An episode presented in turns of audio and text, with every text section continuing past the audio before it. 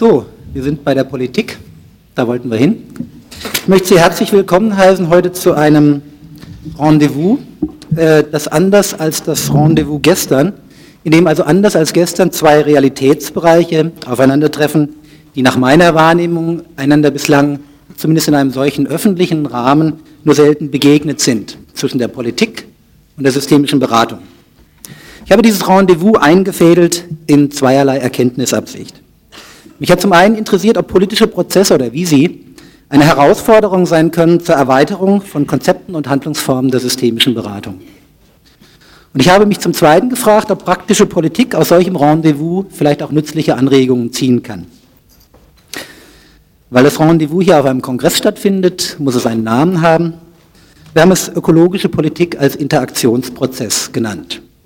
Ökologisch deshalb, weil wir drei Politikerinnen und Politiker eingeladen haben, von denen wir vermuten, dass sie so im, im Groben eine vergleichbare politische Zielrichtung vertreten, die sich vor allem aus der Ökologiebewegung, aber auch aus anderen äh, Strömungen der sogenannten neuen sozialen Bewegung, der Gesundheitsbewegung und anderer speist.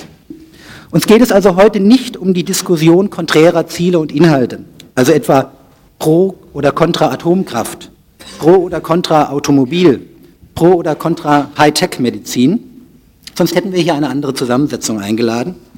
Sondern unsere Frage ist, wie funktioniert eine solche ökologisch orientierte Politik auf der Prozessebene? Sozusagen als eine Kaskade, wie von Förster sagt, oder ein Netz von ineinandergreifenden Interaktionsprozessen zwischen wahrscheinlich sehr, sehr vielen Menschen und mehr, als wir sonst aus der systemischen Beratung gewohnt sind. Wir wollen heute Politikerinnen und Politiker fragen, wie sie eigentlich versuchen, ihre Vorstellungen umzusetzen auf welche Reaktionen Sie dabei treffen, wie reagieren Sie auf diese Reaktionen, wie reagieren andere auf Ihre Reaktionen, auf die Reaktionen anderer und so weiter. Wie interagieren also Ihre Ideen und Ihr Verhalten mit denen der anderen Teilnehmer am großen Politikspiel und was kommt am Ende heraus von dem, was Sie sich vorgenommen hatten? Geht es Ihnen manchmal etwa wie Bertolt Brecht dichtete, ja mach nur einen Plan, sei nur ein großes Licht, dann machen noch einen zweiten Plan, gehen tun sie beide nicht.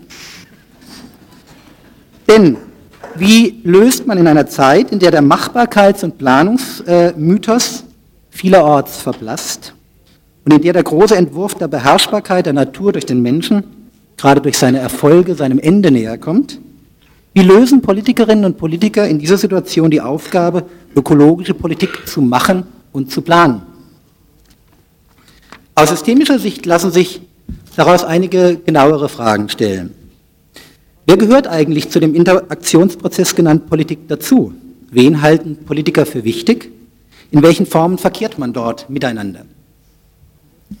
Zum anderen, welche Mischung aus Konfrontation einerseits und Konsensherstellung andererseits wird gesucht? Welche Mischung aus Komplexitätsdarstellung einerseits und radikaler Vereinfachung auf den Punkt bringen, äh, lieben Politikerinnen und Politiker. Wie gehen Sie um mit dem Problem, dass tiefergreifende ökologische Veränderungen wahrscheinlich erst in langen Zeiträumen vonstatten gehen, dass aber die Wähler und der Presse allerspätestens beim nächsten Wahltermin Bilanz ziehen? Und schließlich, wie spielen Sie mit im großen Sprachenkampf, wenn es geht um das Besetzen der richtigen Themen und wenn darum gerungen wird, ob etwa eine Deponie positiv als Entsorgungspark oder negativ als Giftschleuder oder nein, äh, Umweltvergifter, Giftschleuder ist was anderes, konnotiert wird. Ich möchte nun die Teilnehmerinnen und Teilnehmer des Podiums vorstellen. Ganz rechts Monika Griefahn, Umweltministerin des Landes Niedersachsen, als parteiloses Mitglied einer rot-grünen Koalition seit letztem Jahr dort durch die SPD nominiert und äh, Ministerin geworden.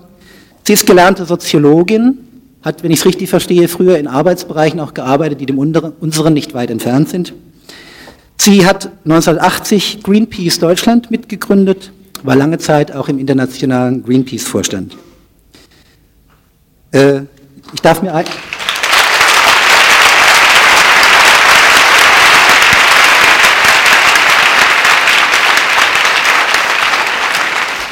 Frau Griefan, eine Frage. Was ist die größte Veränderung, wenn man von einer Kampagnenmacherin zu einer Ministerin wird? Sie glauben, dass Ministerin zu sein keine Kampagnenmacherin ist? Äh, ist es das Gleiche? Ähm, also ich glaube, man kann nur mit Kampagnen die Veränderungen erreichen, die wir erreichen wollen. Es geht gar nicht anders. Also insofern äh, lerne ich oder nehme ich die Erfahrung und die äh, Lernschritte, die ich durchgemacht habe in Kampagnenarbeit, übertrage sie oder versuche sie zu übertragen auf die jetzige Arbeit. Aber der Unterschied ist sicherlich, äh, mit Machtstrukturen zu tun zu haben, mit denen ich vorher auch zu tun gehabt habe, aber in denen ich jetzt zum Teil ein Teil dessen bin. Mhm. Danke. Neben ihr Alice Huber frisch wiedergewählter Präsident der neuerdings Gesamt-Berliner Landesärztekammer. Er war zunächst, er war ganz früher Baden-Württemberger, dann wurde er Arzt. da war er aber, glaube ich, auch noch Baden-Württemberger.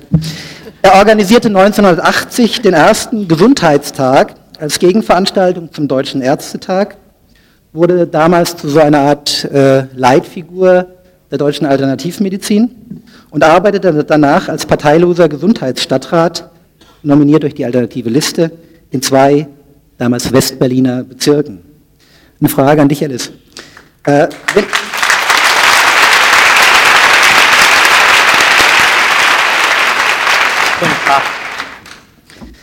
wenn einer deiner ärgsten Gegner aus der Berliner Ärzteschaft jetzt hier wäre und ich würde ihn fragen, wie hat der Huber das eigentlich geschafft, wiedergewählt zu werden?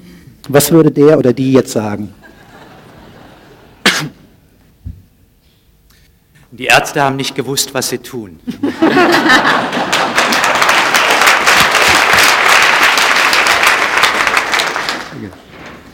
ähm, für die Insider, ich komme aus dem Hotzenwald. Also die Baden-Württemberger wissen, was dies heißt.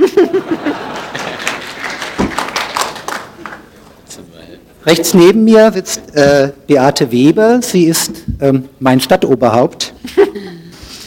Sie hat 1990 mit der Parole Frischer Wind für unsere Stadt die Oberbürgermeisterwahl nach 20 Jahren Ära Reinhold Zundel mit überzeugender Mehrheit gewonnen.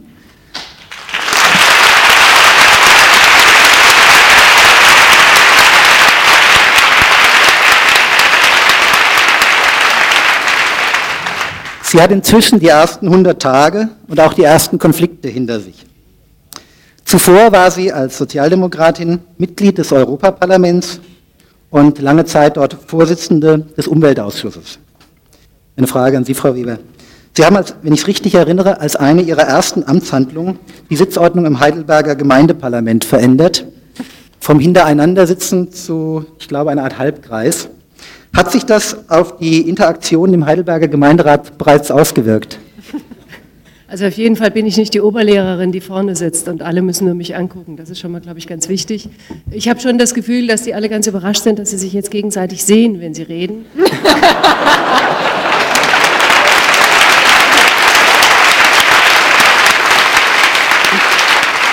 Ich habe den Eindruck, dass sie mehr miteinander jetzt als gegeneinander reden.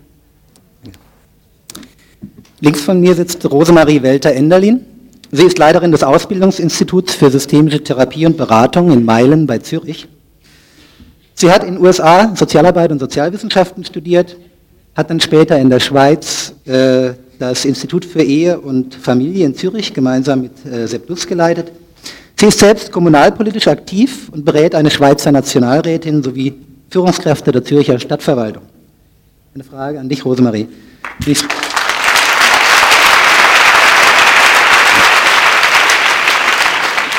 wenn ich es richtig verstehe, du machst aktiv Politik und du berätst Politiker. Was macht mehr Spaß? Oh, die Beratung von Politikern.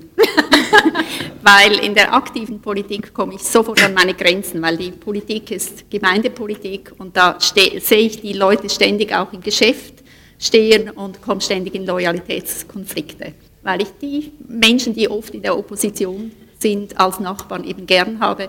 In der großen Politik ist das äh, nicht so. Danke. Zur Linken Gunther Weber. Gunther Weber ist eine wesentliche Gründerfigur der Heidelberger Gruppe. Er hat Anfang Mitte der 80er die IGST wesentlich gegründet und jetzt das, Heidelberg, das neue Heidelberger Institut wesentlich mitgegründet. nachdem er zuvor als Psychiater und später als Familientherapeut am Heidelberger Familientherapieinstitut der Universität äh, zunächst einmal die Gründungen anderer ausführlich studieren konnte. Er hat zwar an einigen äh, lokalen sozialpolitischen Initiativen mitgewirkt, kokettiert aber gerne damit, ein politischer Laie zu sein. Deshalb meine Frage an dich, Gunther.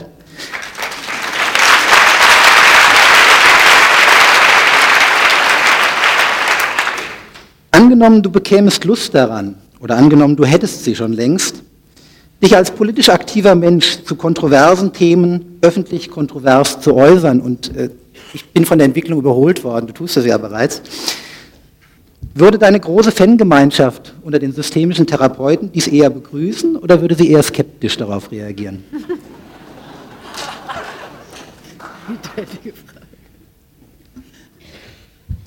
Also Sie kennen noch nicht äh, die Fangemeinde, wie du das nennst, also das ist ein, kein schönes Wort. Ähm, Ach doch. Kennt noch nicht meine Konfliktfähigkeit. Insofern würden Sie es, glaube ich, eher hinterher bedauern. Ich, ich übe gerade eher, ähm, nachdem ich lange Zeit ausgleichend gewirkt habe in unserer Gruppe, eher Konflikte, sogar beginnt sie schüren zu wollen, manchmal, damit sie wirklich zum, zum Vorschein kommen. Ähm, ich denke aber auch, Sie würden es begrüßen. Und ich habe schon manchmal in der letzten Zeit gedacht, würde mir jemand ein Gehalt bezahlen, würde ich in die Politik gehen.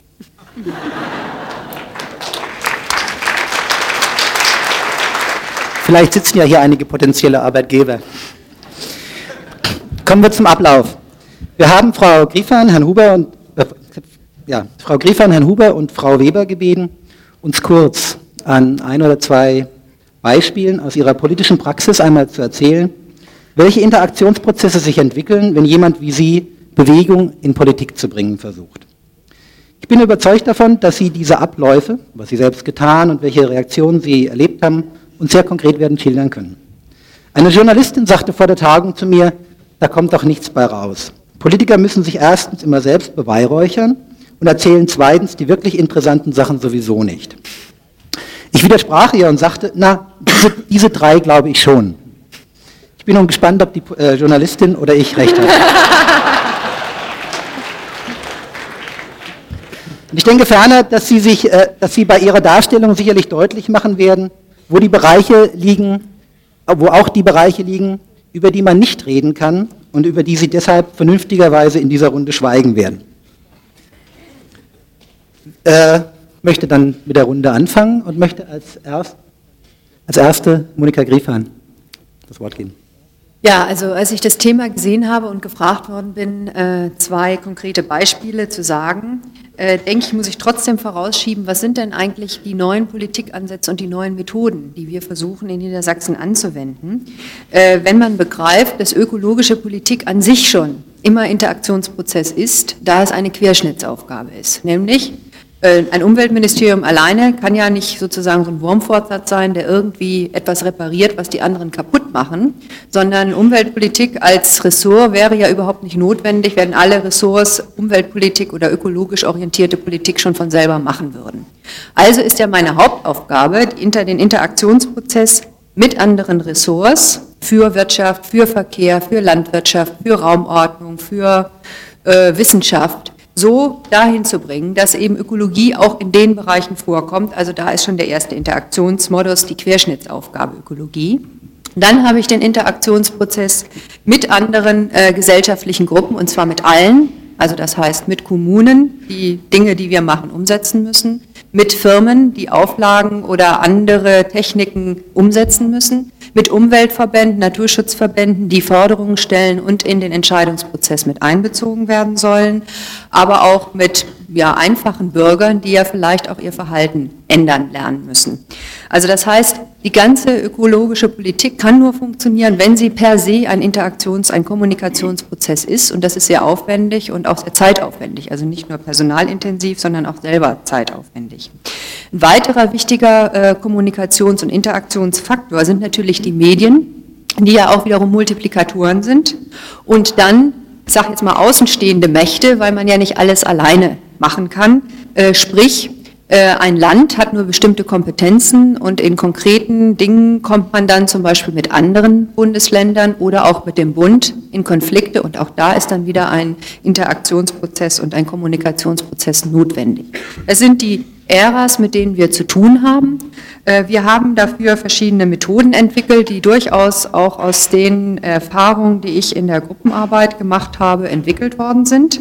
Zum Beispiel haben wir für die interministerielle Arbeit Kommissionen entwickelt.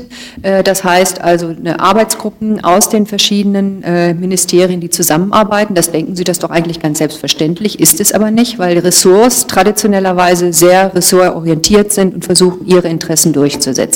Also eine gleichberechtigte Kommission Kommission hinzukriegen, zum Beispiel aus dem Wirtschaftsministerium, was auch für Verkehr und Energie zuständig ist, und dem Umweltministerium. Und dann gemeinsam äh, etwas zu bewirtschaften, was wir haben, einen Ökologiefonds indem man äh, finanzielle Förderung für alternative Energien, für Umstellung von Produktion etc. gemeinsam vergibt, ist schon etwas, was eine neue Qualität von Kommunikation und Interaktion bedeutet.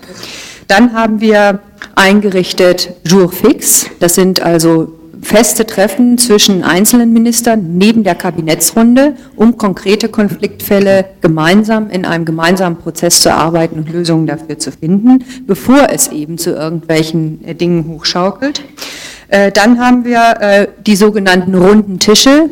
Das sind also, und ich war ganz fasziniert davon, dass es vorher nicht existierte, bei Konfliktfeldern im Land äh, versuchen alle Beteiligten an einen Tisch zu bekommen und einen Prozess in Gang zu setzen, der wirklich dann Lösungsmöglichkeiten aufzeigt, die hinterher umgesetzt werden können, ohne dass dann langwierige Gerichtsverfahren, Prozesse oder ewige Verschiebungen hinzunehmen hin, äh, sind, sondern dann auch schnelle äh, Verfahren erlauben oder auch tatsächlich konkret äh, zu Ergebnissen kommen, die man dann hinterher auch verwenden kann. Beispiel werde ich dann gleich sagen. Weiterem haben wir eingeführt die Beiräte, also lokale Beiräte, um zum Beispiel die, die Konfliktfälle, die auf einer lokalen Ebene zum, zwischen Landwirtschaft und Naturschutz sehr oft auftreten, äh, Wasserschutzgebiete. Wie behandelt man das jetzt, dass die lokalen Umweltschutzverbände sagen, wir wollen da gerne, dass gar keine Landwirtschaft mehr stattfindet und es vielleicht auch nötig ist und die Landwirte sagen, wir haben dann keine Existenzgrundlage mehr, dass man also lokal, auf einer lokalen Ebene gemeinsame äh, Bewirtschaftungsregeln dorthin bekommt und Einsatz, Extensivierung von Landwirtschaft, weniger Einsatz von Pestiziden und so weiter.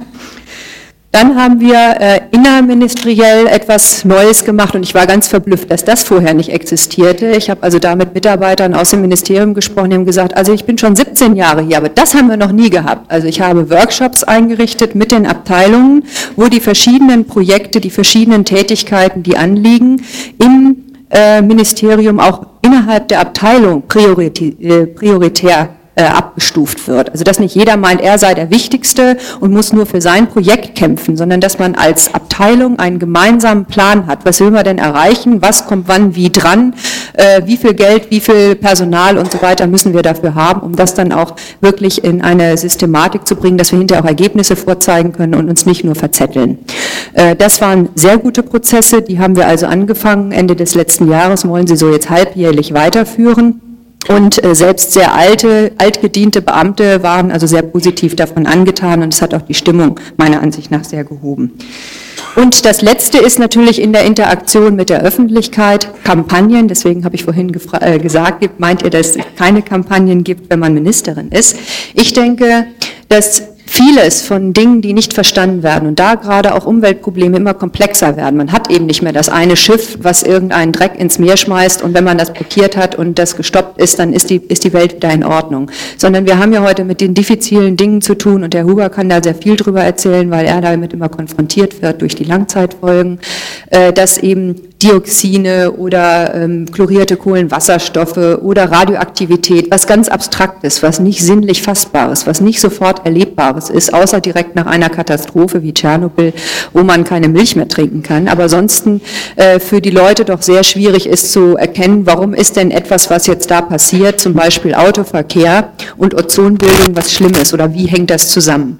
Insofern wollen wir zu bestimmten Schwerpunkten Themen äh, Aufklärungskampagnen, Informationskampagnen machen, wo wir sehr viele Multiplikatoren mit einbeziehen, wo wir auch ähm, visuelle Medien viel stärker mit einbeziehen wollen. Wir haben uns da drei Schwerpunkte gesetzt. In diesem Jahr soll es Abfall sein, im nächsten Jahr Energie und im übernächsten Jahr wahrscheinlich Verkehr, äh, sodass man dann richtig ein Konzept entwickelt mit Umweltverbänden, mit Kommunen, mit ähm, ja, äh, Betrieben, Sponsoren, äh, mit äh, ja, eben Bürgern, aber auch einer Werbeagentur, um dann wirklich ein gesamtheitliches Konzept zu haben mit Veranstaltungen, mit Anzeigen etc. So, jetzt mal zu den konkreten äh, Beispielen. Eines der runden Tische wollte ich gerne vorstellen, den ich sehr ähm, wichtig finde. Und zwar ist das ein runder Tisch, äh, der in einem Konfliktherd in Niedersachsen liegt, wo eine Altlast ist, eine Deponie, die ähm, äh, also sich als sehr giftig erwiesen hat, wo in der Umgebung äh, erhöhte Krebserkrankungen, Leukämiefälle vorgekommen sind, wo Dioxinfunde sind und wo die Bürger vor Ort sehr verängstigt sind und ähm, die alte Landesregierung äh, versucht hat, äh, verschiedenste Sanierungskonzepte dort immer wieder aufzuschieben etc. Und wir gesagt haben, wenn wir dort ein sinnvolles Sanierungskonzept entwickeln wollen, dann müssen wirklich alle beteiligt sein. Das heißt, die Kommunen, die Firmen, die Behörden, die Bürger und haben dafür einen runden Tisch institutionalisiert, der mehr ist, als einfach nur sich, was weiß ich, regelmäßig zu treffen, um einen Tisch rumzusitzen, sondern eine richtige Geschäftsordnung hat und was in diesem Falle auch besonders ist, einen außenstehenden Mediator. Also ich habe wirklich dieses ähm, Mediationsprinzip dort gewählt, weil es so aufgela aufgelaufen war und so ein Herd von, von Unzufriedenheit und Ängsten geworden war, dass ich gesagt habe, es kann nur funktionieren, funktionieren, wenn wir auch jemanden haben, der wirklich vermitteln kann zwischen den verschiedenen Interessen. Habe dort Gott sei Dank jemanden gefunden, was leider nicht überall möglich ist, dass das Problem, der auch aus der Region kommt, das heißt von allen Beteiligten auch akzeptiert wird und wo es eben ein offenes Plenum gibt, wo jeder seine Sachen sagen kann und anbringen kann, aber dann auch einen Vermittlungsausschuss, wo eben Vertraulichkeit herrscht und wo Entscheidungen, die dort getroffen werden, dann auch umgesetzt werden und von allen getragen werden und die die, die Kommunikation dann wieder innerhalb der Gruppen laufen muss muss, äh, um da eine Akzeptanz hinzukriegen und nicht dann wieder einer aus der Gruppe ausscheren kann und sagen kann, aber ich finde das nicht richtig, was da jetzt beschlossen worden ist. Das ist ein Instrument, was wir dort äh, äh, als erstes sofort eingesetzt haben. Das haben wir, glaube ich, im Oktober installiert und es kommt jetzt endlich voran und wir machen dort Dinge, wo die Leute wirklich sagen, Mensch, endlich passiert mal was. Äh, und ich finde, das ist also sehr gut gelungen. Hängt natürlich auch, muss ich ganz klar sagen, mit der Person des Mediators zusammen, die ich, äh, ich habe so einen anderen Konflikt, wo ich das auch gerne hätte, einfach nicht finde, weil es ein lokal anerkannter von allen Gruppen äh, anerkannter Mensch sein muss und wo dann sehr häufig ich mich einklinken muss. Und das wird natürlich auch sehr mühsam, wenn man bei allen Kommunikationsprozessen sozusagen selber dann wieder schlichten muss. Das ist eben das Problem wenn man für ein ganzes Land, ein Flächenland zuständig ist, was sehr groß ist und was sehr viele Konfliktherde hat, die kann man nicht alle selber lösen, sondern muss das auch delegieren. Das ist sicherlich eines der Hauptprobleme.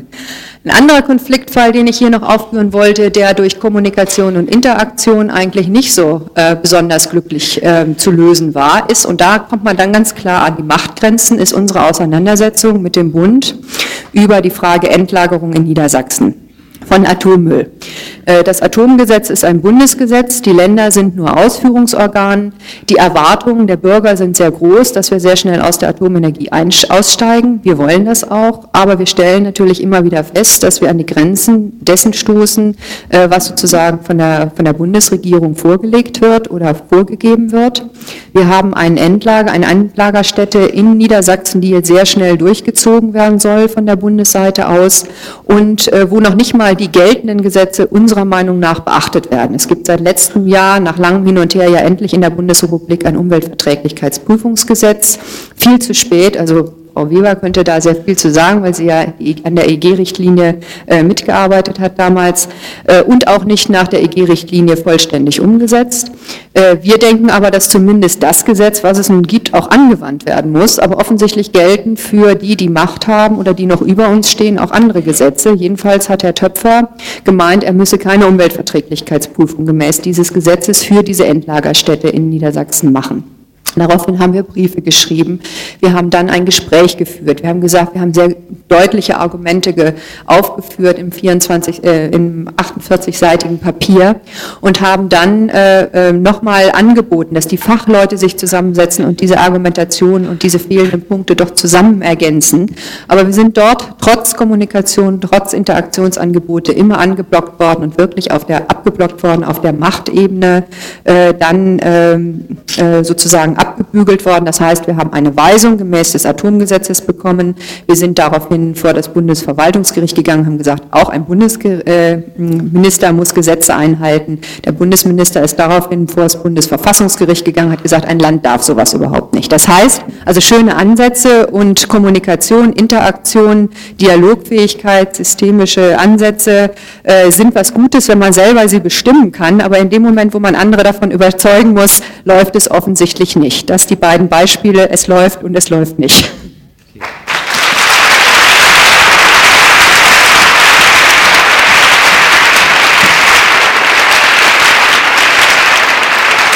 Vielen Dank. Vielen Dank, Monika Gräfer. Ich glaube, wir können uns diese zwei Szenarien schon ganz gut vorstellen. Äh, Gunther Rosemaring, Fragen dazu? Ja, ich habe zwei Fragen, also eine zu jedem dieser Projekte. Die eine betrifft diese Prozessorientierung, die Sie erwähnt haben, in der Art, wie Sie mit dem runden Tisch Probleme lösen. Äh, ich kenne das aus Zürich und ich kenne auch das Argument dagegen, das im Moment in Zürich ganz stark ist, nämlich das ist kostenintensiv, das kostet viel mehr als Management von oben nach unten und das dauert unendlich lang und das setzt eine Autonomie der Beteiligten voraus, die die überhaupt nicht haben. Also das wäre die eine Frage, wie Sie damit umgehen, auch wie Sie Bürger und Bürgerinnen darüber orientieren, dass sie eben so und nicht anders vorgehen und wie da die Reaktionen sind oder ob Sie das überhaupt tun. Und das andere, was Umgang, den Umgang mit Macht betrifft, ist auch ein Problem, das ich kenne. Also es bestehen Gesetze und eine Ministerin versucht nach diesem Gesetz zu wirken trifft dann auf die politische Opposition äh, äh, in den äh, Machtstrukturen. Wie viel Öffentlichkeit äh, fordern Sie da? Also wie, wie, wie sehr verraten Sie dann das sogenannte Kollegialprinzip, äh, wenn Sie mit solchen Problemen an die Öffentlichkeit gehen? Das heißt, wie loyal sind Sie Ihren Kollegen oder Ihren Vorgesetzten gegenüber, damit Sie überhaupt funktionieren können?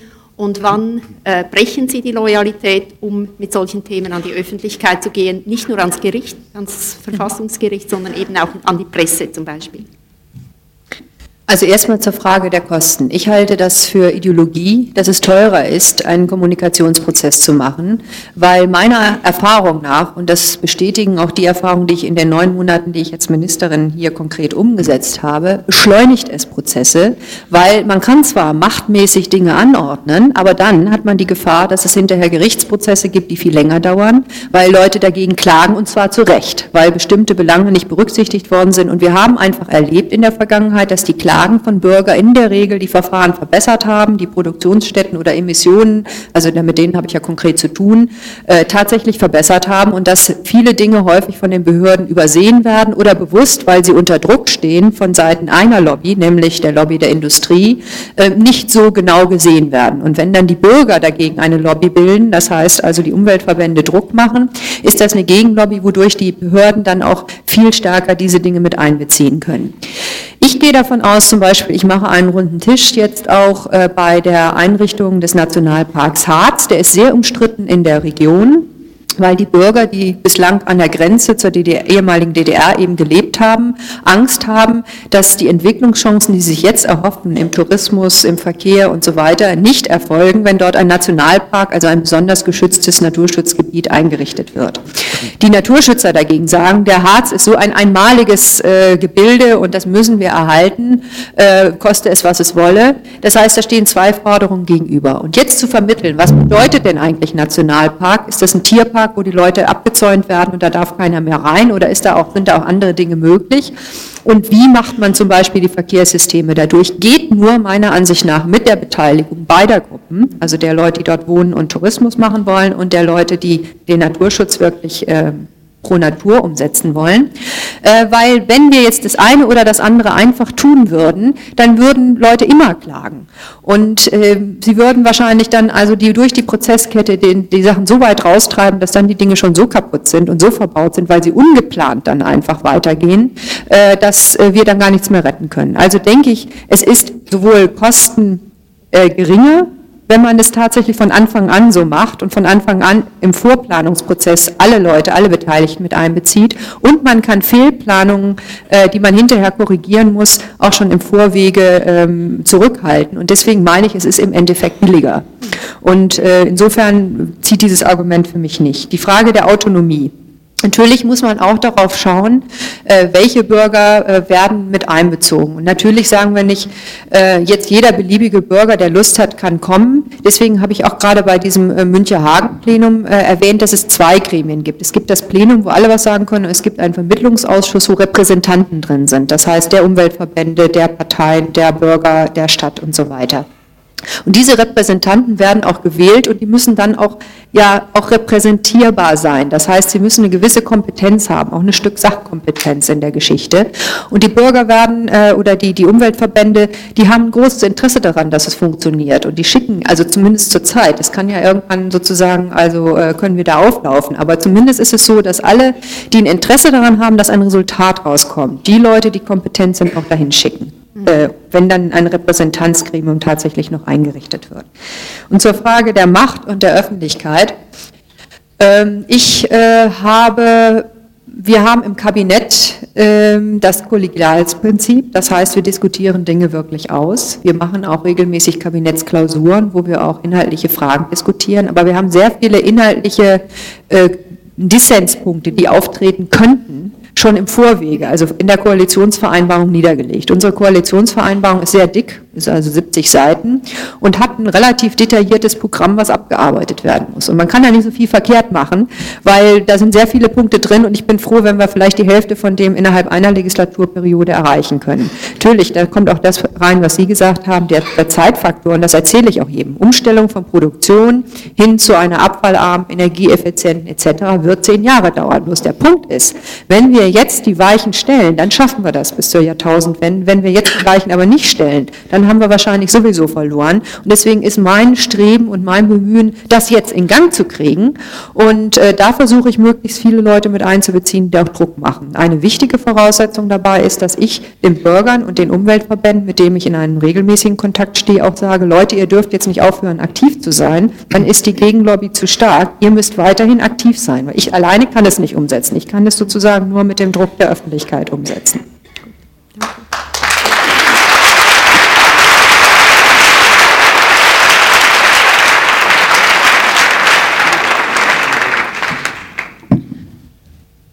Ich bleibe mal bei einer äh, Frage. Ähm, mich hat erstmal beeindruckt, was Sie erzählt haben, wie wenig Zusammenarbeit so zwischen den Ministerien und zwischen den verschiedenen Gruppen da war. Das ist ja von außen, hat man ja keine Ahnung darüber. Mhm. Äh, und das, das auch hat, neu. das hat mich erstmal sehr beeindruckt, äh, dass da überhaupt erstmal Kommunikation in Gang zu bringen ist und die, die Bereiche zusammenzubringen sind. Und da leuchtet mir natürlich ein, dass Sie Kommissionen bilden, dass Sie runde Tische machen, dass Sie Workshops machen.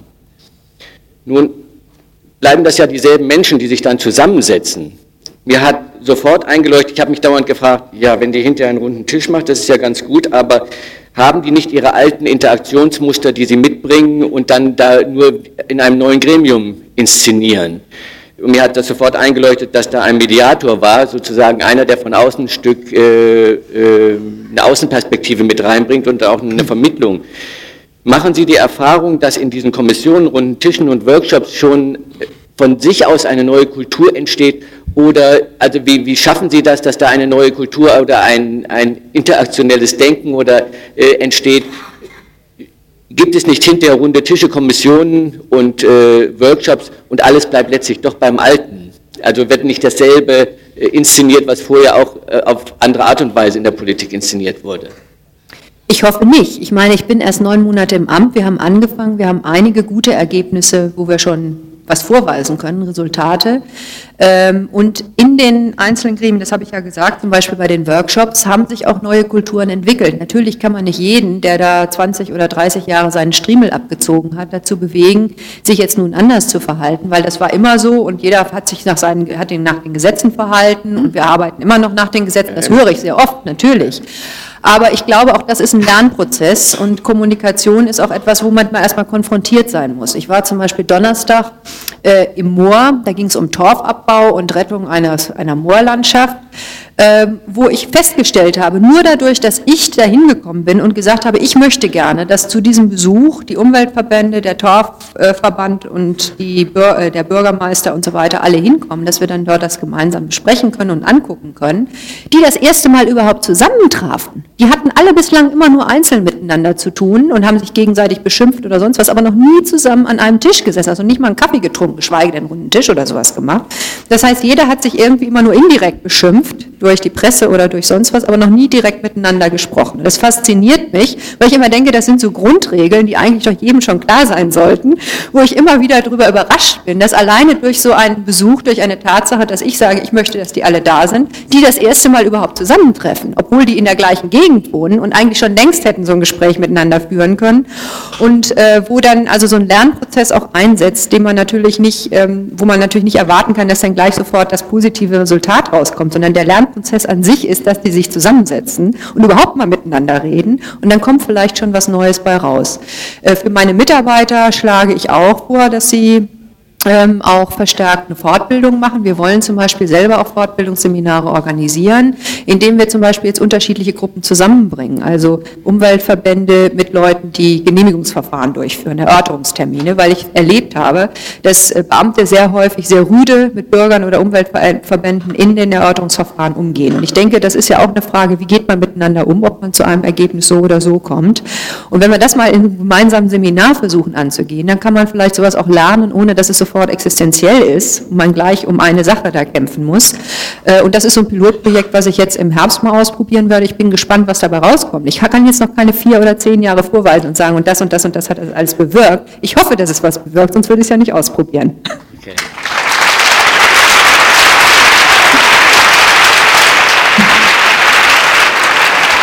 Ja, darf ich jetzt euch beide äh, um, um Kommentar dazu bitten? ja, ich hätte eigentlich noch eine, eine andere Frage. Mir ist es lieber, wenn ich Fragen stellen kann, weil ich so wenig über deutsche Politik weiß. Äh, also was mich ganz besonders bei Ihnen interessiert, ist, wie die Erfahrung mit Greenpeace sich auswirkt auf Ihr, äh, Ihren Umgang mit diesem neuen Amt, das Sie jetzt haben. Also zum Beispiel, was ich von Greenpeace weiß, ist, dass äh, dass das eine, eine der Organisationen ist, die am medienwirksamsten agiert. Und das hat mich immer tief beeindruckt, wie die äh, mit Machtmitteln umgehen, die eben unmittelbar in die Wohnstube jeder Bürgerin und jedes Bürgers dringen. Wie können Sie das umsetzen? Also zum Beispiel den Umgang mit Informationen äh, in die Wohnstuben der Beteiligten.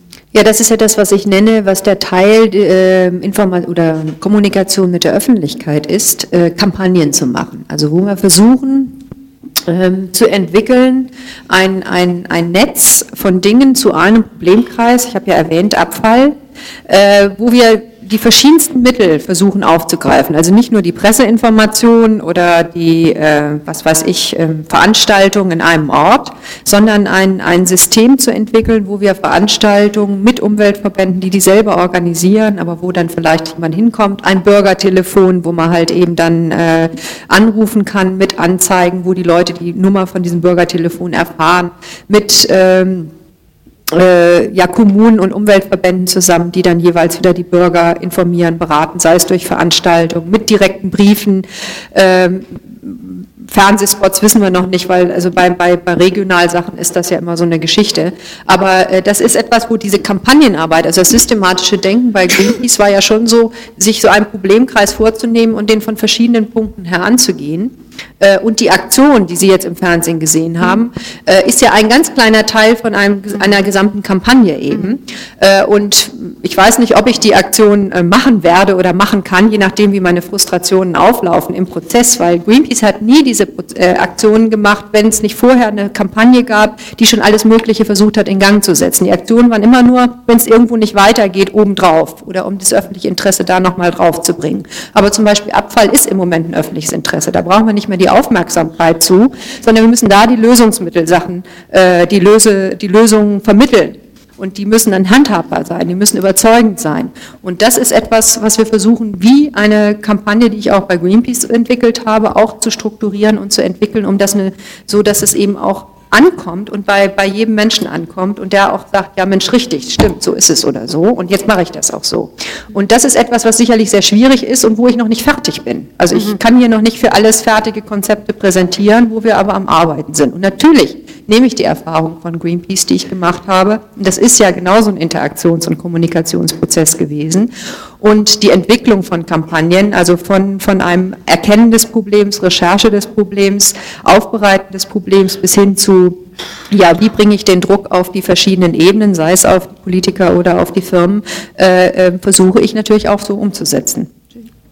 Vielen Dank. Ähm, ähm, ich sehe, dass wir, glaube ich, hier heute Morgen die doppelte Zeit brauchen könnten von der, die wir angesetzt haben. Ich, wir müssen uns, glaube ich, ganz kurz ab, anstimmen. Mein Vorschlag wäre, ich glaube, es, es gibt so viel zu fragen. Äh, wie seht ihr das? Möchtet ihr jetzt dazu eure Beobachtungen mitteilen oder sollen wir es erstmal so machen, dass wir... Also ich, das haben wir auch schon verabredet, äh, Rosemarie und ich, wir würden nicht gerne das kommentieren. Also du hast das am Anfang gesagt, es soll ein nützliches Rendezvous werden und was die Politik von der systemischen Therapie lernt. Im Augenblick lerne ich sehr viel ja. von der Politik ja. und das ist, glaube ich, für uns alle viel spannender.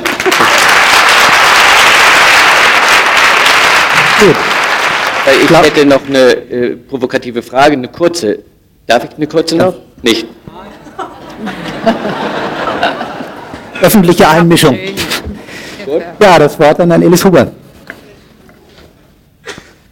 Politik ist nichts anderes als Medizin im Großen, sagte Rudolf Virchow vor mehr als 100 Jahren. Und dieser Zellularpathologe hat in Berlin dafür gesorgt, dass dort eine Kanalisation eingeführt worden ist. Ich bin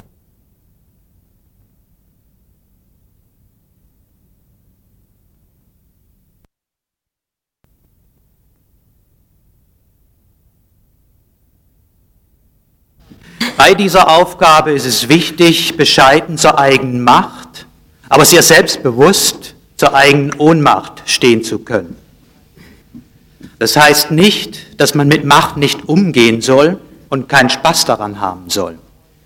Ich verpasse heute eine Sitzung des Vorstandes der Bundesärztekammer, weil ich lieber hier bin. Ich lerne hier was, was ich brauche, um machtpolitischen Einfluss auch zu organisieren und in konservativen Gremien ist es sicher notwendig, als Alternative ab und zu zu fehlen, um deutlich zu machen auf der Symbolebene, dass dieses Gremium nicht so wichtig ist.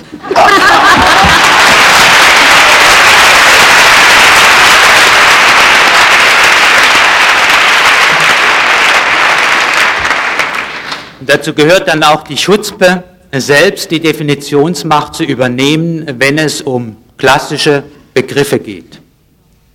Die Ärztekammer ist die Instanz, die die Qualität ärztlichen Denkens und Handelns zu gewährleisten, sicherzustellen hat. Und dafür darf die Ärztekammer natürlich nicht so etwas sein wie ein reduziertes berufsständisches Lobbyistenzirkeltum. Dazu muss die Ärztekammer in ihrer eigenen Firmenphilosophie ihre öffentliche Aufgabe wahrnehmen und den Mut haben, zwischen öffentlichem Bedürfnis und den Interessen in der Ärzteschaft integrieren, tätig zu werden. Wir sind also eine Art Dialoginstanz zwischen Öffentlichkeit und Ärzteschaft.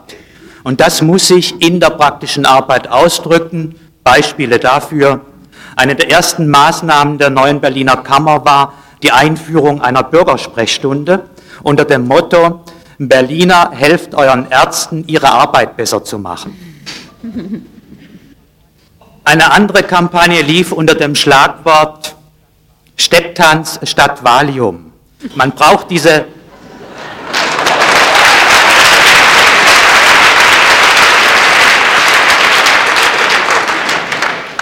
Man braucht diese Zuspitzung für die öffentliche Arbeit, um Schlagzeilen zu produzieren und auch in der Bildzeitung und nicht nur im Tagesspiegel in Berlin zu stehen.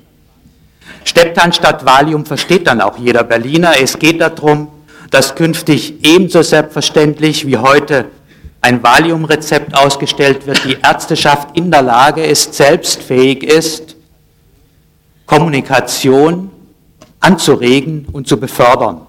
Heute ist sie im System dazu nicht in der Lage.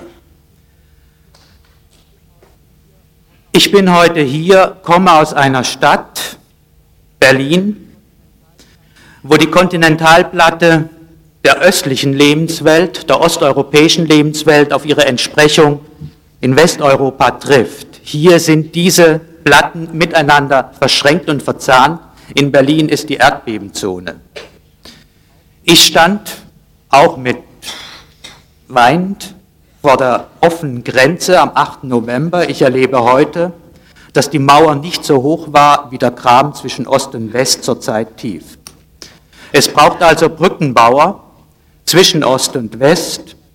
Und Berlin erlebt als Stadt, und das ist mein Problem, und mit diesem Problem bin ich hier in diesem Raum, und mit diesem Problem brauche ich auch Ihre Hilfe in der Auseinandersetzung. Berlin durchlebt eine Art emotionale Blockade. Die innere Wirkung dieser Blockade ist vergleichbar mit der Berlin-Blockade 49 mit einem Unterschied. Keiner schaut heute auf diese Stadt, die im Ostteil den größten Trümmerhaufen des zerbrochenen Regimes zu versorgen oder zu entsorgen hat, die im Westteil leidet und einer völlig zerbrochenen Identität, denn Westberlin ist nicht mehr Frontstadt. Und die schwierigste Aufgabe für uns in Berlin ist es, den Westberlinern Bürgern beizubringen, dass sie Leipzig näher stehen als Düsseldorf oder Hamburg. Und dieser Prozess des Herunterfahrens der allgemeinen Lebensbedingungen auf das Niveau der ostdeutschen Länder in Westberlin ist die eigentliche politische Aufgabe, die bis heute keiner klar in der Stadt und auch keiner klar in Bonn, weil es dort niemand mitbekommen kann, benannt hat.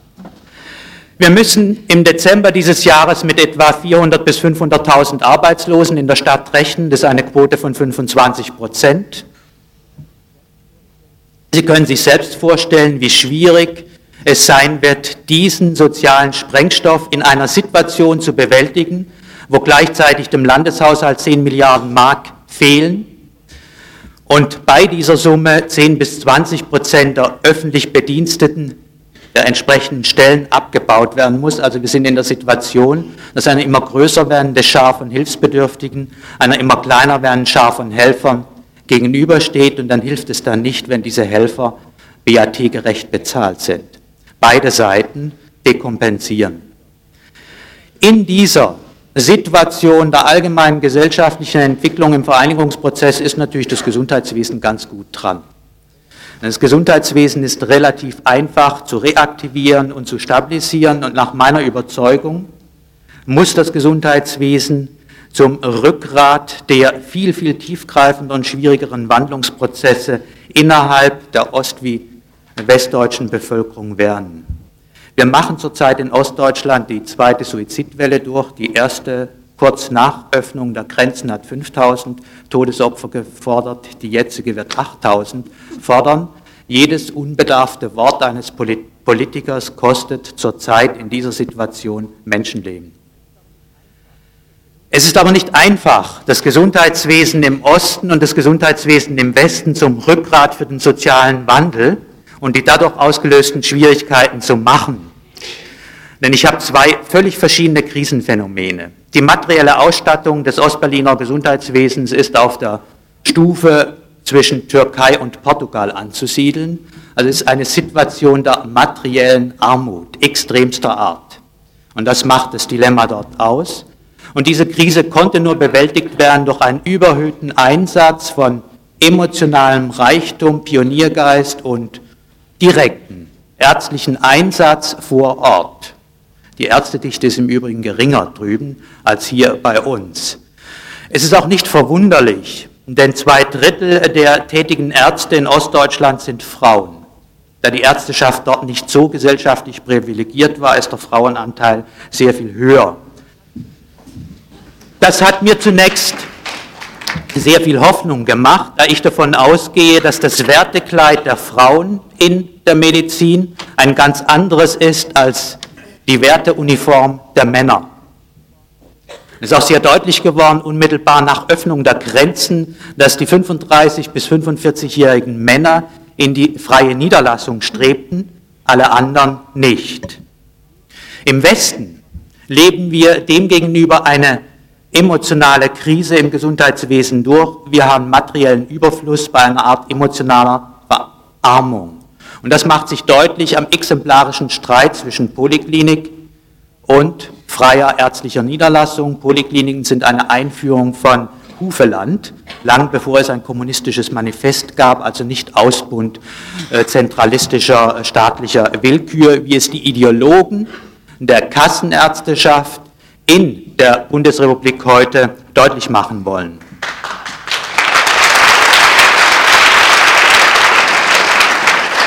Dies zu wissen hilft aber nicht weiter. Es ist einfach, angesichts der materiellen Armut im Osten jetzt das eigene Dilemma, wo ist denn die Reformdiskussion im Gesundheitswesen der Bundesrepublik heute, das eigene Dilemma über den Osten abzuwehren. Sozusagen die eigene Krise zu leugnen, dadurch, dass man die materielle Armut im Osten so handfest gespiegelt bekommt. Die Glücksritter des Westens verbünden sich im Augenblick mit den Wendehälsen im Osten und dieses Gebräu beschäftigt zurzeit auch das Gesundheitswesen und ich stehe allerdings auch vor der Situation, dass es kaum funktionierende Personalkörper, die als Team intakt sind, im Osten gibt, sondern desolate Leitungsstrukturen, viel Zerstrittenheit und damit zerbrechen diese Institutionen auch von innen heraus und die äußeren Angriffe sind nur ein Teil dieses Gefüges. Was dies im System und der Arzt im heutigen kassenärztlichen Versorgungssystem oszilliert zwischen Ethik und Profit. Beide Arzt wie Patient sind Opfer in diesem System. Was dies heißt, wird an diesem exemplarischen Streit freie Niederlassung, sprich Ärztehaus und Poliklinik deutlich. Ein Poliklinikberater äh, mit dem Ziel der Umwandlung sagte, die Poliklinik bekommt für die Diagnostik einer einfachen Vertigo, also des banalen Schwindels, 50 Mark Fallpauschale. Der banale Schwindel ist das häufigst geäußerte Symptom von Menschen über 65 in einer kassenärztlichen Praxis. Das Ärztehaus bekommt für die Diagnose eines solchen Problems mindestens 183 Mark. Dann ist die CT-Aufnahme und die Dopplersonographie noch nicht einbezogen, sagen die Ärztehausberater. Seit dem Deckel über dem Gesamthonorar ist dieses ambulante kassenärztliche Versorgungssystem völlig aus dem Ruder geraten. Die Ärzteschaft hat sich insgesamt für die Seite des Profits und gegen die Ethik entschieden. Und dieser Prozess wird in vier bis fünf Jahren eruptive, fast revolutionäre Umweltprozesse zwangsläufig zur Folge haben. Wir werden Poliklinik ähnliche Einrichtungen in vier bis fünf Jahren neu aufbauen müssen, wenn es gelingt, als Leuchttürme einige wenige, und das wird uns gelingen, drüben zu erhalten.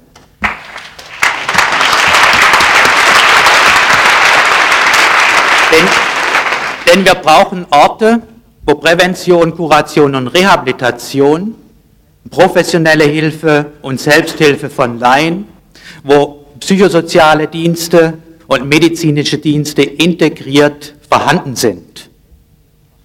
Das ist im Westen nicht vorhanden, aber das wird im Westen bis Ende der 90er Jahre geschaffen werden müssen. Im Augenblick erleben wir in Berlin ganz hautnah einen Restaurationsprozess und dieser Restaurationsprozess wird eine verschärfte Krise zur Folge haben und diese Krise macht mir wiederum Hoffnung, denn die Berliner Ärzteschaft hat mich im Dezember als ihren Präsidenten wiedergewählt. Und statt 50 Prozent Mehrheit diesmal mit 64 Prozent Mehrheit. Und das dass hier innerhalb der Ärzteschaft eine aufsteigende Bewegung vorhanden ist, wurde exemplarisch an diesem Wahlkampf deutlich. Es traten an die Fraktion Gesundheit in der Ärztekammer Berlin gegen die Aktionsgemeinschaft Esculap. Die Aktionsgemeinschaft Esculap ist von 49 auf 32 Prozent reduziert worden. Und das exakt ist heute die systemische Frage, wem folgt die Ärzteschaft? Den Göttern der Medizin oder ist sie der Gesundheit der Menschen verpflichtet?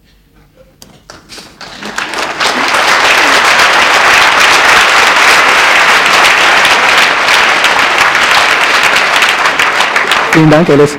Äh, du sagtest vorhin, du stündest da sozusagen vor einem großen Problem, also vor einem Problem, mit dem du beschäftigt bist, wo du auch, was du heute mitbringst, hättest du da sozusagen auch einen Wunsch?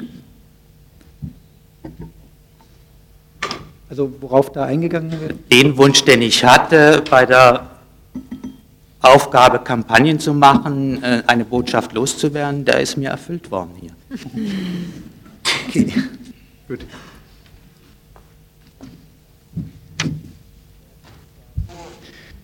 Also erstmal muss ich sagen, ähm, macht mich die Beschreibung der Situation in Berlin betroffen. Ähm, und das wirkt erstmal. Mhm. Äh, das sieht man von außen nicht so.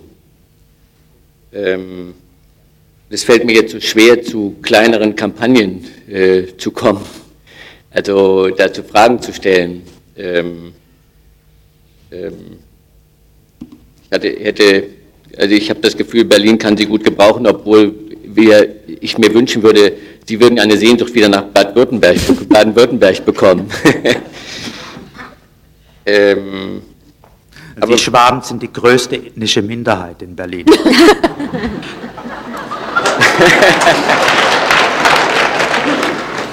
Und die Schwierigkeiten der kalvinistischen Familien werden ja in Berlin-Kreuzberg bewältigt, nicht hier in Baden-Württemberg. Aber mich interessierte zum, zum Beispiel, Sie haben am Anfang eine Kampagne gesagt, das fand ich ja ganz pfiffig, Stepptanz statt Valium. Also wenn, ich weiß nicht, ob ich richtig informiert bin, dass äh, in, der, in der Bundesrepublik Deutschland für Lexotanil genauso viel Geld ausgegeben wird wie für Psychotherapie im Gesamten. Äh, für ein Medikament, ein Beruhigungsmedikament. Also ich weiß nicht. Alle nichtärztliche im Delegationsverfahren erbrachte Psychotherapie, aber es ist genau der Sachverhalt. Schlafmittel sind uns teurer als die Psychotherapie durch Nichtärzte. Dann interessiert mich natürlich so eine Aktion äh, wie Stepptanz statt Valium oder Lexotanil, äh, besonders was Sie da tun und was Sie da konkret gemacht haben und mit welchem Erfolg. Oder wie Sie auf andere Art und Weise, die, das interessiert mich als Arzt, die Reduktion der Psychopharmaka äh, und stattdessen etwas anderes an die Stelle zu setzen, zum Beispiel Stepptanz, was Sie da konkret tun. Tanzt du selber? Stepp. Nicht gern. Nein, wir haben eine Zusammenstellung sämtlicher gesundheitsförderlicher Kursangebote der Berliner Volkshochschulen, der Berliner Gesundheitsämter und auch freier privater Anbieter zusammengestellt in einer Broschüre Gesundheits, äh, Fahrplan Gesundheit und diese Broschüre wird alle Vierteljahre über die Kioske vertrieben. Gleichzeitig bekommt diese, dieses Magazin jeder Arzt kostenlos in seine Praxis für sein Wartezimmer. Mittelfristiges Ziel ist es, dass dann die Verordnung eines Selbstbehauptungstrainings für versagende Politiker ebenso selbstverständlich wird wie die Verordnung von Lexotanil. Dieses Ziel ist zu erreichen aber es wird noch ein, zwei Jahre dauern. Also,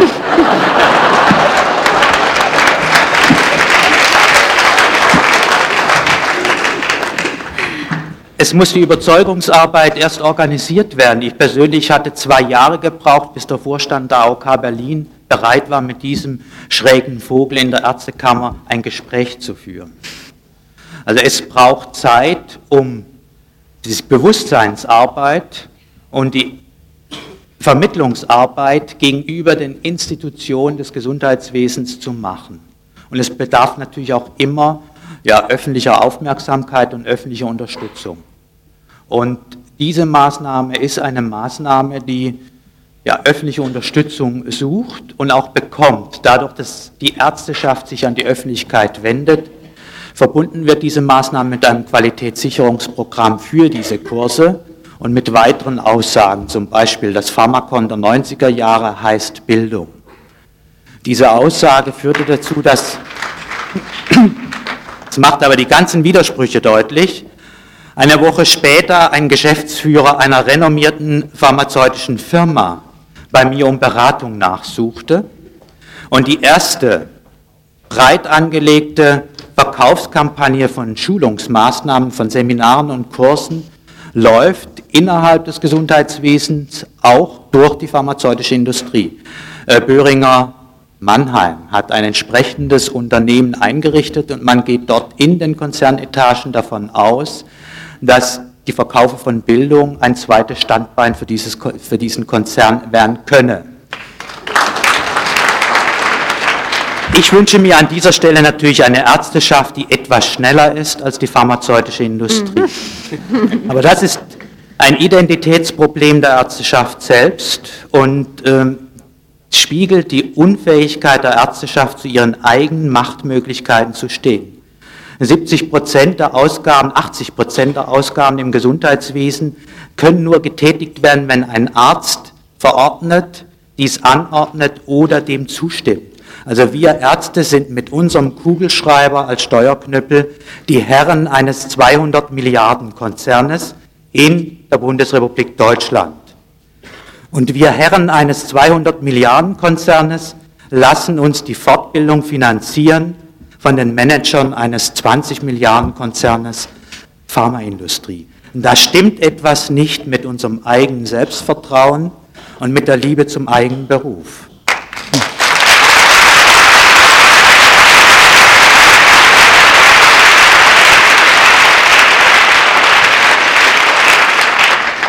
Sagte dies so auf dem letzten Deutschen Ärztetag. Ja, ich beziehe mich auf Ihre Aussage, dass Sie eigentlich hoffnungsvoll sind, weil diese Krise jetzt sehr akut geworden ist und sehr sichtbar und fühlbar für alle. Wir haben heute Morgen in einem Vortrag gehört, dass in Familien, in denen solche Krisen, die vor allem mit Verlusterfahrungen zu tun haben, weggedrängt werden, abgewürgt werden, dass da diese Blockade, diese Blockierung andauert, dass diese Blockierung zu Aggressionen, zu Selbstdestruktion führt und dass der nicht gemachte Trauerprozess, der ja mit Verlusten einhergeht, Verlust von Illusionen, Verlust von Sicherheit einhergehen müsste, dass er eben nicht zur Entwicklung, also nicht zu einer positiven Nutzung von Krise führt. Wie sehen Sie das im Makrosystem? Wir wissen das von Familien. Wie sehen Sie diesen Teil der nicht gelebten Trauerprozesse, sondern des Machertums in Ihrer Situation? Sie benennen das wirkliche Problem. Aber beide Seiten sind ineinander verwoben. Und es gibt in der Stadt Impulse und Potenziale, die den Versuch machen, die Trauerarbeit zu leisten. Und es gibt genau das Gegenteil ebenso. Wo die Mehrheiten sind, spielt keine Rolle. Denn äh, wir werden alle gemeinsam erleben, wie der Prozess zu Ende geht, ob wir in ein, zwei Jahren massive soziale Konfliktherde mit Gewalt auf der Straße haben oder eine neue Form von Integration, die auch zu einem qualitativen Sprung führt. Ich bin für das Gesundheitswesen ganz guten Mutes, dass dort es gelingt. Denn das, was im Augenblick an emotionalem Wert in beiden Teilen der Stadt unterdrückt wird, in diesem Vereinigungsprozess, wird in zwei, drei Jahren wiederkehren. Und das setze ich in der Tat auf den hohen Frauenanteil im Osten. Das ist die stärkste Hoffnung, die ich trage.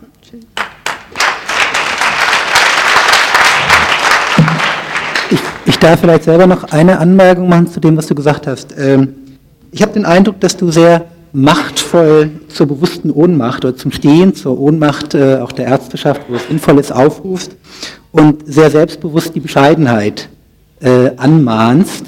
mein Eindruck ist, dass du jemand bist, der mit großem Erfolg äh, sozusagen um die Sprache hier kämpft, Sprache besetzt und dich ja auch gleichzeitig sozusagen in die Tradition von Virchow, Capra ähm, zugleich der Moderne, des modernen pragmatischen Ärztemanagements und der Postmoderne, nämlich genau der Überwindung sozusagen der reinen Technologie äh, setzt und das alles gleichzeitig. Und das wie schaffst du das? Oder andersrum gefragt, äh, wird dir das zugestanden? Oder äh, gibt es Leute, die sagen, äh, das darf der nicht? Also wird, wird an, deiner, an deiner Sprachwahl an dem, wie du Begriffe besetzt. Äh, wird da Kritik geübt? Sagen da Leute, das geht nicht? Oder äh, äh lassen die dir das durch? Ähm, ja. Es gab nie Kritik an der Sprachwahl. Mhm. Ich weiß natürlich, dass das das machtpolitische Mittel ist, das ich ganz bewusst einsetze. Und die Fähigkeit daraus resultiert wohl aus einer beruflich-biografischen Entwicklung, sein Wachstumsprozess. Ähm, es ist für mich ein unvergessenes Ereignis, äh, dass ich einmal im Anflug von Größenwahn als AL-Stadtrat vor dem Bezirksparlament in Wilmersdorf den Satz sprach, was heute in diesem Bezirk hier Heimat ist, das definieren wir von der alternativen Liste und nicht mehr Sie von der CDU. Das Ergebnis war ein Fassungsverlust der Mehrheitsfraktion in diesem Parlament. Die Abgeordneten hatten sprichwörtlich die Fassung verloren und jegliche Kontenance. Und da ist mir deutlich geworden, dass die Politik die Veränderung will, auch den Mut haben, die alten Begriffe mit dem Neuen zu füllen. Und wenn wir diesen Mut nicht haben, werden wir auch nicht mehrheitsfähig werden können.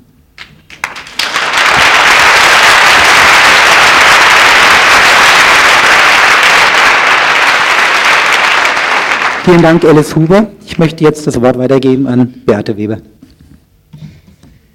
Meine Güte, das ist jetzt so ein Mittelding zwischen Gesundheit und Umwelt. Ich wollte am Anfang äh, drei ganz kurze Beispiele nennen, wo ich so in der Vergangenheit gemerkt habe, dass es entweder keine Systeme gab oder Systeme gab, jeweils entweder behindernd oder nicht behindernd. Das erste war, als ich Beratungslehrerin hier noch war in Heidelberg und ich einen elfjährigen Jungen vorgestellt bekam, der einen Selbstmordversuch hinter sich hatte und ich es also mit viel Mühe gegen alle Widerstände geschafft habe, diesen Jungen in einer vernünftigen Einrichtung wirklich unterzubringen, mit einem erheblichen Finanzaufwand, wie das ja dann immer der, äh, notwendig ist. Und dann ein halbes Jahr lang darum gekämpft habe, seine Familie auch irgendwo in eine Behandlung zu bekommen und daran kläglich gescheitert bin.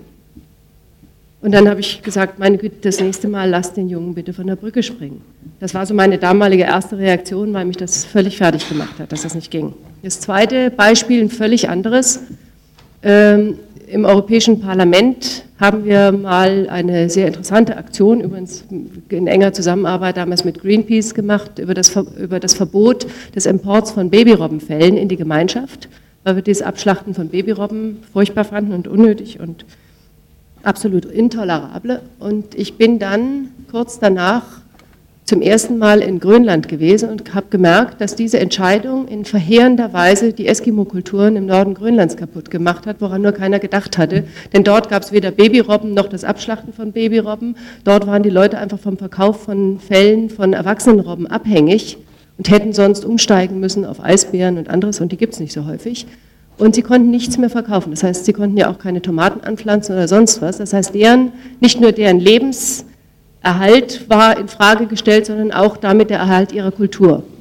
Und daraufhin bin ich sehr vorsichtig geworden mit Entscheidungen, bei denen ich nicht wirklich sehr genau überlegt habe, was die eigentlich für Folgen haben. Zum Beispiel war ich dann im letzten Jahr bei den Indianern in Nordkanada, um zu überlegen, was tatsächlich das Verbot von äh, Tellereisen für Auswirkungen auf äh, Ureinwohner hat und ihre Möglichkeiten, ihr Leben zu gestalten hat. Also seitdem versuche ich da etwas äh, so zu denken, dass ich zumindest diese unterschiedlichen Interessen zusammenbekomme, um sicher zu sein, dass eine Entscheidung nicht völlig unerwünschte Effekte an einer anderen Stelle hat, weil ich meine, dass Naturschutz und Rechte von Menschen in irgendeiner Weise zusammengehören oder geführt werden sollten.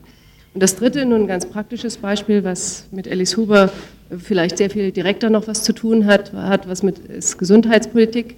Ich war mal Berichterstatterin für die Strahlenbelastung bei medizinischer Behandlung, also für Röntgen, und habe mir völlig fassungslos die Unterlagen angeguckt, stellte fest, dass in einigen Ländern die Röntgenaufnahmen immer weniger wurden und offensichtlich die Leute genauso gesund oder krank waren wie bei uns und bei uns die Röntgenaufnahmen trotz immer äh, äh weiter differenzierter Aussagefähigkeit immer mehr wurden. Äh, ich habe mir das erst eine Weile überhaupt nicht erklären können, weil ich relativ wenig mit Ärzten zu tun hatte. Und daraufhin habe ich aber irgendwann mal den, Schlüssel, den Schlüsselgedanken gehabt, ich habe mir eine Gebührenordnung besorgt. Da war mir das System klar. Also da gab es Das war ein wirkliches Schlüsselerlebnis. Da gab es also ein, offensichtlich ein System, wo, andere, wo an anderen Stellen gar keine Systeme vorhanden waren und dieses System funktionierte ausgesprochen effektiv. Nun äh, möchte ich aber zu den anderen äh, Themen kommen. Es gibt ja wohl gerade in der Umweltpolitik, die wir einen besonders schnell auf systemische Zusammenhänge bringt, ein paar Probleme, mit denen wir zu kämpfen haben, die sich dann auch übertragen lassen, jetzt auch auf das, was ich jetzt hier in der Kommunalpolitik mache. Das eine ist, ähm, ich bin der Meinung, dass unsere Zivilisationsdecke viel dünner ist, als das so gemeinhin angenommen wird. Äh, ganz deutlich wurde mir das bei den Nematoden, äh, die mal im, in Panorama oder Aspekte vorgeführt wurden und ganz Deutschland keinen Fisch mehr aß, weil die Viecher sich bewegen. Äh, wenn wir aber jahrelang vorher und Greenpeace jahrelang vorher Kampagnen und Aufklärungs- und Informationsschriften verteilt haben über Schwermetalle und chlorierte Kohlenwasserstoffe, in Fisch hat kein Mensch reagiert.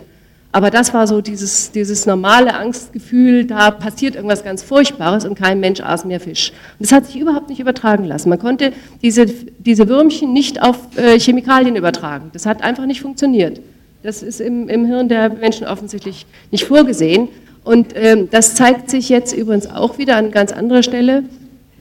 Äh, dass diese Zivilisationsdecke furchtbar dünn ist, auch die Demokratisierungs- und diese ganze Diskussion über, äh, über Umwelt, diese Dem Demokratisierungsdebatte und alles andere. Wir haben eine Umweltverträglichkeitsprüfung, Monika hat es erwähnt, aber die wird sofort außer Kraft gesetzt, wenn es um das Erreichen der freien Fahrt für freie Bürger in der DDR geht.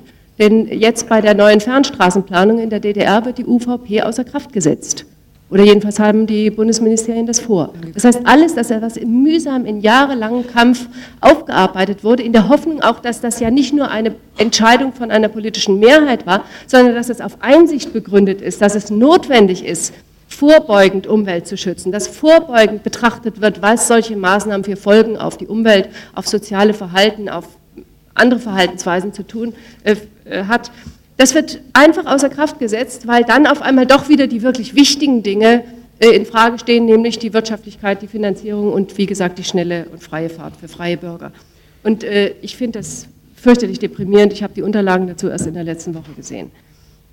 Äh, der zweite Bereich, der so hm, schwierig ist zu vermitteln, der dann auch immer wieder klar dazu führt, dass man das System irgendwie erläutern muss, ist, dass immer wieder von der Politik erwartet wird, von vielen Menschen, wahrscheinlich vom größten Teil dieser Zuhörer und Zuhörerinnen nicht, äh, dass es große Lösungen gibt. Dass man mit einem Entwurf einer Lösung ein riesiges Problem aus dem Weg schafft. Und das kann nicht funktionieren, denn äh, wenn man ein System hat, dann heißt das, ein klitzekleiner Anstoß auf dieser Seite eine verheerende Folge ganz woanders hat, wie bei den Babyrobben. Äh, an die man überhaupt nicht gedacht hat. Das heißt, man kann nicht mehr die Luftverschmutzung, die Abfallproblematik, die Frage der Gesundheitsbelastung durch Chemikalien durch einen großen Lösungsvorschlag in den Griff kriegen. Und das macht es so unbequem. Und das äh, ist das, was viele Menschen auch so an der Politik dann verzweifeln lässt, weil dann natürlich eine Fülle von mehr oder weniger kleinen und erfolgversprechenden Schritten dann vor ihnen liegt, die sie überhaupt nicht lustig finden. Und dann kämpft die Monika in München-Hagen und, und ich kämpfe in Heidelberg im Müllkompostwerk und das sind eigentlich genau die gleichen Dinge, mit denen wir da äh, zu argumentieren haben. Und das Letzte, was so an, an Voraussetzungen äh, für ein vernünftiges Verhalten meines Erachtens äh, außerordentlich schwierig umzusetzen ist, ist, ähm, deutlich zu machen, dass die, die im Rathaus sitzen oder die in Hannover im Ministerium sitzen oder auch der Ärztekammerpräsident nicht alles besser wissen als alle anderen. Es ist so furchtbar mühsam, wenn man sich dann nicht doch mal auf irgendeine Autorität verlassen kann. Man sagt es zwar immer, aber eigentlich gibt es dann immer wieder Leute, die dann doch einen, ähm, einen haben möchten, der ihnen dann doch sagt, wo es lang geht. Das heißt, wenn ich mich hinstelle und sage, ich bin der Meinung, dass Elterninitiativen in, meinen, in den Heidelberger Stadtteilen sehr genau wissen, wo die Sicherheit ihrer Schul der Schulwege ihrer Kinder beginnt und wo sie endet, dann heißt das, dass ich äh, Autorität aufgebe. Wie kommen Sie auf die Idee? Nicht, äh, das heißt, anzuerkennen, dass äh, Sachwissen auf ganz unterschiedliche Weise angesammelt wird und dass das gesammelte Sachwissen nicht unbedingt im Rathaus sitzt, das ist äh, eine schwierige Erkenntnis. Ne?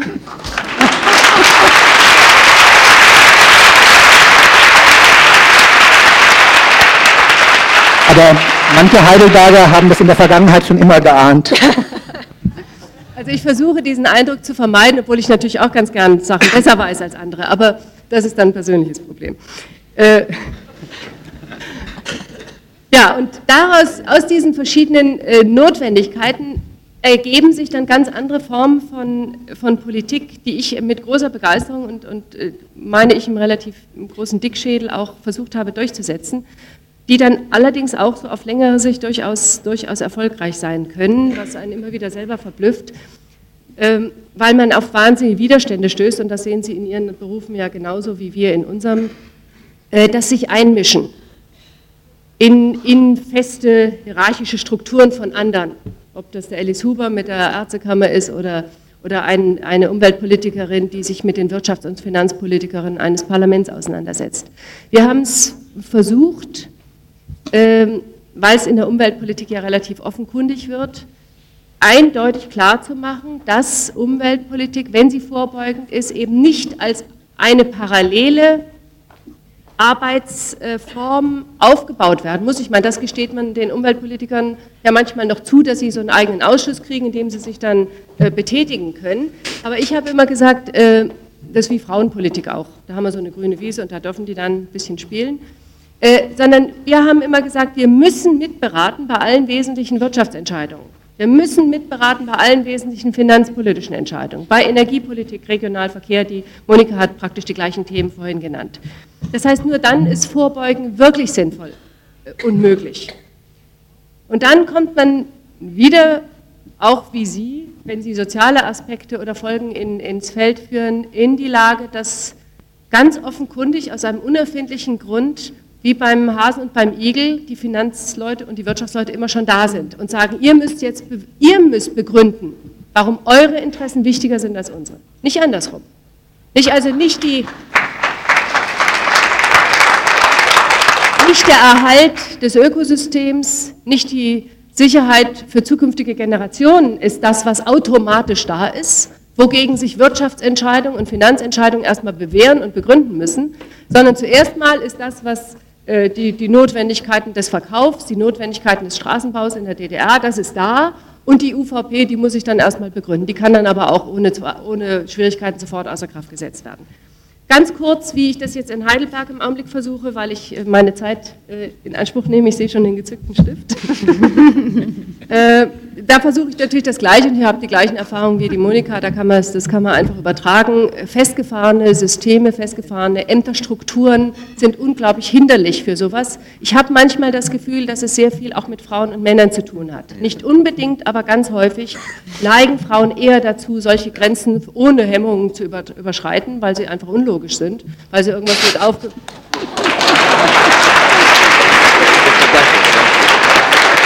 Weil sie häufig auch was mit hierarchischen Strukturen zu tun haben, weil sie häufig auch was mit, mit Recht und Bessersein und, und äh, solchen Dingen zu tun haben. Und ich versuche das gerade in der Verkehrsdiskussion, die Heidelberger und Heidelbergerinnen unter Ihnen haben das mitgekriegt. Vor kurzem hat die erste öffentliche Debatte über eine wirklich wieder zukünftige Verkehrspolitik für Heidelberg stattgefunden, die sich dann in der gleichen Form fortsetzt, wie es die Monika genannt hat, mit Foren, also Roundtable und kleineren, äh, kleineren Gruppen. Das Gleiche versuche ich beim Tourismus und bei Kindern. Und es ist hochinteressant, das zu erfahren, tägliche, tägliche Erfahrungen, dass äh, solche unterschiedlichen Kästchen, die da sind, in denen da äh, viele engagierte und gute Mitarbeiter und Mitarbeiterinnen sitzen und arbeiten, als irgendwie Gott gegeben hingenommen werden. Und wenn man sagt, man will so eine übergreifende Arbeit initiieren, dann gibt es einige, die sofort natürlich reagieren und ganz großartig arbeiten und andere, die erstmal sagen, jetzt brauchen wir aber jemanden, der das macht.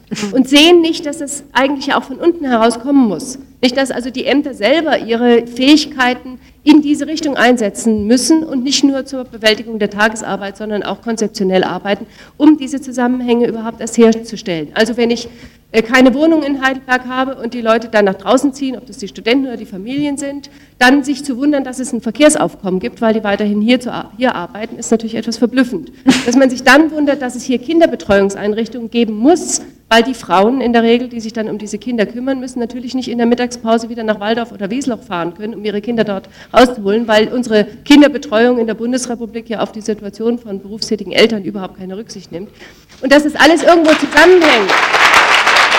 Das, ist, das macht die Sache so schwierig in der Entscheidung und äh, so unheimlich unbeweglich erstmal. Und ich hoffe, dass ich, da wir ja in Baden-Württemberg das Glück haben, als Oberbürgermeisterin, jetzt mal in diesem Fall, so viele gibt es davon leider noch nicht, äh, für acht Jahre gewählt zu sein, hoffe ich, dass ich in den acht Jahren ein bisschen von diesen Systemzusammenhängen verdeutlichen kann und innerhalb dieser Systeme auch ne, zu einer Verbesserung beitragen kann. Vielen Dank.